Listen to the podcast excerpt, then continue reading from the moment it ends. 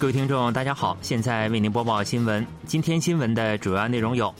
韩国政府将开工令范围扩大至钢铁、石化领域；韩国政府发布联合预警，提醒勿雇佣伪装身份的北韩 IT 人员；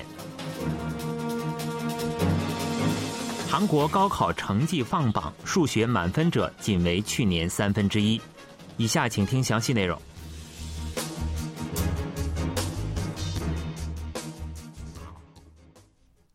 韩国货运工会货物连带的罢工进入第十五天，政府对钢铁、石油化学制品运输领域发布开工令，并从八日下午起对运输公司展开现场调查。政府八日上午在临时国务会议中决议，对钢铁、石油化学制品运输领域发布开工令，这距离十一月二十九日对水泥领域发布首个开工令时隔九天。负责经济事务的副总理邱清浩表示，综合考虑集体拒运造成的损失及影响，决定将开工令的范围扩大至钢铁和石化领域。政府即刻对钢铁、石化领域的罢工人员执行开工令。此次开工令的对象总计一万余人，其中钢铁领域运输从业人员六千余人，石化领域四千五百余人，涉及运输公司二百余家。政府组建联合调查组，从当天下午起对运输公司进行现场调查。收到开工令的运输公司和货运车主必须在命令送达次日晚十二时前复工。若在没有正当理由的情况下拒绝复工，将受到为期三十天的禁运、暂停资格等行政处分。韩国政府发布联合预警，指出北韩 IT 人员有可能伪装国籍和身份，从韩国企业接活。受对北制裁影响，北韩资金来源受阻，有可能通过此类非法网络活动赚取外汇，用于开发核武器和导弹。政府对招聘求职网站的评估结果显示，北韩 IT 人员存在伪造身份从韩国企业接活的可能性。北韩向亚洲、非洲等海外多地派遣了数千名高水平 IT 人员，这些人员在当地集体生活，并通过接活方式赚取外汇。这些人员伪造身份证，借用外国人账户，诱导进行在线或电话面试，来取代视频面试，以达到隐瞒身份的目的。这些人员虽然在境外从事 IT 工作，却使用非就业类签证入境，以此躲避当地有关部门的监管。据政府了解，北韩 IT 人员以多种方式赚取外汇，包括开发健康、运动、游戏等应用程序。自2016年以来，对北制裁大幅加强，北韩 IT 人员在北韩政权核岛开发资金筹措工作中所发挥的作用日渐提升。美国国会通过的明年度预算相关法案中，包含了维持驻韩美军现有规模、向韩半岛提供延伸威慑力的内容。白宫则强调，今后韩美、韩美日将继续进行军事演习。美国参众两院军事委员会公开了朝野协商通过的2023财年国防授权法案。法案规定。驻韩美军规模维持在现有的2.85万人，并依据韩美共同防疫条约，动用美国所有防御力量向韩国提供延伸威慑力。拜登政府提出的驻韩美军运营预算6700万美元全额获批。白宫表示，将持续获取防御韩国、日本等同盟国所需的能力，同时，韩美、韩美日将继续进行联合军演。白宫国家安全委员会战略沟通协调员约翰·科比表示：“各位已看到了美国和同盟国之间的双边、三边演习和协调，所有这些行动今后仍将继续。”白宫还表示，美北间的外交大门并未关闭，但应优先对北施压。白宫还对中国在该问题上的消极态度提出了批评。韩国大学修学能力考试及高考成绩八日公布。继去年之后，今年的考试也实施了文理统考，数学科目难度较高，满分人数减少至去年的三分之一。今年数学科目满分获得者仅为去年的三分之一，为九百三十四人，是二零一八学年度高考以来首次跌破一千人。国语科目的难度相对较低，满分获得者为三百七十一人，较去年的二十八人大幅上升。英语科目成绩属于第一档的考生占比百分之七点八三，较去年的百分之六点二五有所上升。社会探究和职业探究的分数线较去年有所上升。韩国史科目成绩属于第一档的考生占比百分之二十八点八八，较去年下滑近九个百分点。韩国教育课程评价院表示，今年共有三名考生获得满分，其中应届生两名，复读生一名。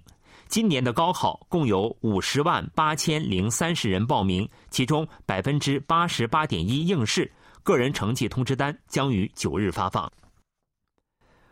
韩国央行、韩国银行八日表示，预计即使国内经济增速放缓，物价也将以远高于目标值的水平持续上涨。今后一段时间内有必要维持加息基调。韩国银行在当天向国会提交的货币信用政策报告中透露了上述看法。韩国银行表示，国内外经济下行压力上升，消费者物价涨幅有望逐步收窄。但由于速度较为缓慢，预计一段时间内涨幅仍将维持在百分之五左右。央行就经济增长情况表示，受民间消费良好复苏势头的推动，韩国经济实现了高于潜在水平的增长。但最近出口增长势头迅速放缓，增长动力逐步弱化。央行指出。经济景气下行的主要外部因素有美国等主要国家央行的货币紧缩政策、全球经济景气趋于低迷等；内部因素有利率上升致使利率负担加重、楼市景气下行引发负财富效应、企业债发行环境恶化导致企业投资萎缩等。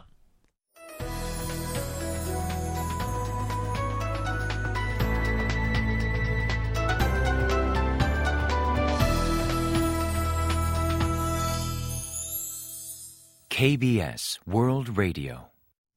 这里是韩国国际广播电台新闻节目，欢迎继续收听。据 KBS 了解到的消息，国际原子能机构总干事拉斐尔·格罗西将从十三日起对韩国进行为期四天的访问。这是国际原子能机构总干事时隔五年再次访韩，也是格罗西二零一九年就职以来首次访韩。格罗西将先后同韩国外交部长官朴振、产业通商资源部长官李昌阳等政府高层人士会晤。目前，北韩核能力不断升级，预计北韩核问题对策将成为核心议题。日本福岛第一核电站污水排放也将是主要议题。格罗西十四日将出席庆尚北道魏珍新韩卫核电站一号机组的竣工仪式。新韩卫一号机组于二零二零年竣工，本月七日投入运行。格罗西还将访问国内核能研究所，目前正就此协调日程。预计格罗西此行将为韩国现任政府提振核电产业的计划助力。韩国外交部同日地强战期被强征劳工受害方会晤，就期间同日方的协商情况进行说明，并表示一定会满足受害者的要求，令战犯企业赔罪。外交部亚太局长徐敏珍七日访问光州，同日本三菱重工被强征劳工受害方进行闭门会谈。参与会谈的受害方有关人士在与 KBS 的通话中透露。政府表示，最近在与日本有关部门的协商中，已强烈要求日方赔罪，并参与赔偿金基金的出资。这名人士还表示，政府似乎正在研究如何既能获得日本方面的赔罪，但同时又能在三菱等战犯企业参与赔偿金筹措的问题上有所缓和。对此，受害方向徐敏珍提出要求，必须更加突出战犯企业参与赔偿金基金出资的问题。日本或日本政府必须采取有意义的赔罪方式。被强征劳工赔偿问题是改善韩日关系的最大绊脚石。外交部长官朴振六日同韩日问题资深元老级人士会晤，七日又同受害方会晤，加快听取各界意见的步伐。韩国将从十二月十七日起停止使用新冠一价疫苗进行第三和第四剂接种。新冠预防接种应对推进团在八日发布的新闻资料中表示，将停止使用新冠一价疫苗进行第三和第四剂接种，统一改用可更有效应对奥密克戎变异的二价疫苗。不过，推荐团表示，若存在 mRNA 疫苗成分重症过敏史或不愿接种 mRNA 疫苗，则可接种基因重组疫苗。政府此前决定将新冠疫苗补针间隔从接种或确诊日起四个月缩短至三个月，并在冬季补充接种中使用中和抗体数量达到一价疫苗二至五倍的二价疫苗。时隔十二年晋级世界杯十六强的韩国国家男子足球代表队七日抵达仁川机场，教练保罗·本托等十二人率先抵达，其中十九人搭乘另一架航班抵达。另外，效力于卡塔尔球队的郑佑荣留在当地，效力于弗赖堡的郑优莹返回德国，守门员金成奎返回位于沙特的效力球队。孙兴敏、黄喜灿、李康仁等其他选手在足球协会红魔啦啦队的热烈欢迎下入境，队员们向前来迎接的人群致谢。孙兴敏说：“这并不是终点，今后将继续奋力拼搏。”另外，本托决定不再续任韩国队教练，将在不久后返回葡萄牙进行一段时间的休整。韩国队八日晚出席总统晚宴。新闻为您播送完了，是由于海峰为您播报的，感谢各位收听。